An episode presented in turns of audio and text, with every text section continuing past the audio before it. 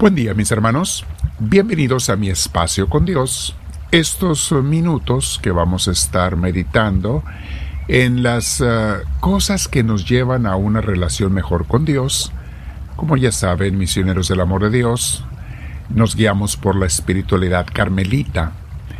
Y en esta espiritualidad que viene desde Santa Teresa de Ávila, San Juan de la Cruz, etc., encontramos un camino de amor a Dios, de estar enamorados de Dios. Es un camino muy hermoso que a mí en lo personal me tocó desde la primera vez que me empecé a relacionar con pues con ellas, con Santa Teresita del Niño Jesús para empezar, la francesa.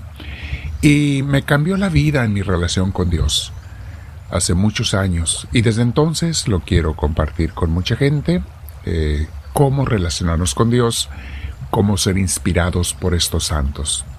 Bien, hoy vamos a hablar sobre el amor, pero eh, ¿qué sentimos cuando yo amo, pero la persona a la que yo amo no me ama?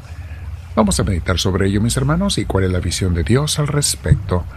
Te invito a que te sientes en un lugar con tu espalda recta, con tu cuello y hombros relajados, y vamos a comenzar respirando profunda pero suavemente.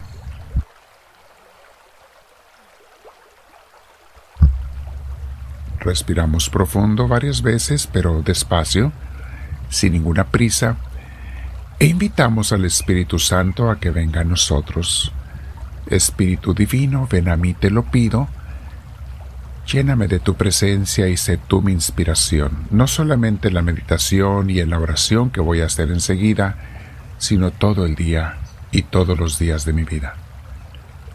Bendito seas, Espíritu de Dios, yo te abrazo en mi interior junto con Jesús y el Padre Celestial, bendito sean, Dios mío. Bien, mis hermanos, vamos a meditar cuando yo amo pero no me aman. Saben, esto le pasa a todo mundo. La mayoría de la gente lo hemos experimentado y muchas veces desde que éramos niños. Había algún compañerito, compañerita en el kinder o en la primaria a quien nosotros sentíamos que amábamos y queríamos, pero quizá él o ella no nos quería igual y nos sentíamos como desilusionados por esa realidad. Luego, en la adolescencia, cuando comienza uno a tener sueños románticos, te enamoras de alguien que te gusta mucho, ¿cuántas veces sentimos lo mismo? Que la persona a la que tú amas no te ama a ti, al menos no igual o nada. Luego en la vida vas descubriendo que estas situaciones nos pasan también con la familia, con los amigos, en los trabajos con alguna persona y hasta con los hijos. Es muy común que nos pase que dices, yo le amo, pero él o ella no me ama a mí, al menos no igual.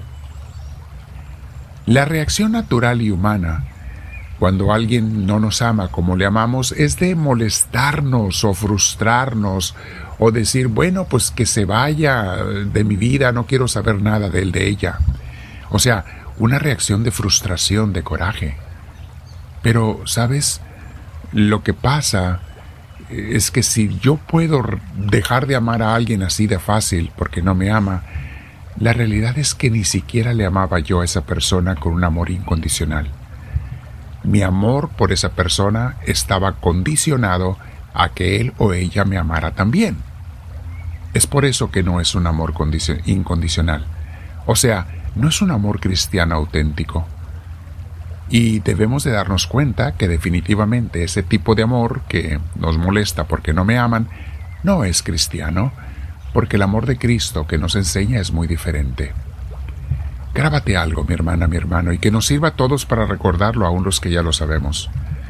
El que ama de verdad, aunque muchas veces sea lastimado, porque en el amor hay vulnerabilidad, te expones a que te lastimen, pero el que ama de verdad, aunque le lastimen, tiene paz y felicidad en su corazón. Y en cambio el que decide no amar incondicionalmente, muchas veces se va a llenar de amargura y algunos hasta de resentimiento, lo cual nos crea tristeza, dolor, nos lastima a nosotros mismos esa amargura y ese resentimiento. ¿Por qué crees que Jesús nos insiste en amar no solo a todo el mundo, sino incluyendo a los que no nos aman. Es más, Jesús va más allá. Nos dice que amemos incluso hasta a los enemigos, o sea, la gente que nos odia o que nos quiere hacer daño o nos ha hecho daño. ¿Sabes por qué nos dice esto Jesús? Porque sabe que si lo hacemos, no solo nos pareceremos al Padre Celestial, como él mismo lo dice en Mateo 5:45, sino que, al igual que Dios, vamos a tener el corazón con un gozo y una paz interior que solamente tienen los que aman sin interés. Y ese es el gozo y la paz que Dios experimenta al amarnos a nosotros. Repito, aunque a veces nos lastimen, porque el amar de verdad te hace vulnerable, pero es mejor estar vivo que estar muerto, aunque a veces te lastimen. Un corazón vivo es mucho más hermoso que un corazón muerto, encarcelado o rodeado con una barda de piedra, porque como una vez me lastimaron, ya no voy a amar a nadie más y pongo una coraza alrededor de mi corazón. Eso te hace una persona muerta emocionalmente hablando y a veces hasta espiritualmente hablando. Veamos qué nos dice Jesús al respecto. Mateo 5, capítulo 5, versículos 43 al 48. Aquí están unas palabras hermosas que nos aclaran esto. Dice Jesús, Ustedes han oído que se dijo, ama a tu prójimo y odia a tu enemigo. Eh, voy a, a cambiar las palabras para usar sinónimos más actualizados a la cultura moderna, al lenguaje moderno. Repito la frase con palabras actualizadas. Ustedes han ido, han oído que se dijo, ama a tu prójimo, pero ignora o desprecia a tu enemigo. Pero yo les digo, amen a sus enemigos y oren por los que los persiguen, para que sean hijos de su Padre que está en el cielo. Porque Él hace que salga el sol sobre buenos y malos, los ama a todos, y hace que llueva sobre justos y pecadores, a todos los ama con amor infinito. Si ustedes aman solamente a quienes los aman, entonces ¿qué recompensa van a recibir? ¿Que no hacen eso hasta los pecadores de este mundo? Los recaudadores de impuestos y todos los pecadores, amar a los que les conviene porque les aman?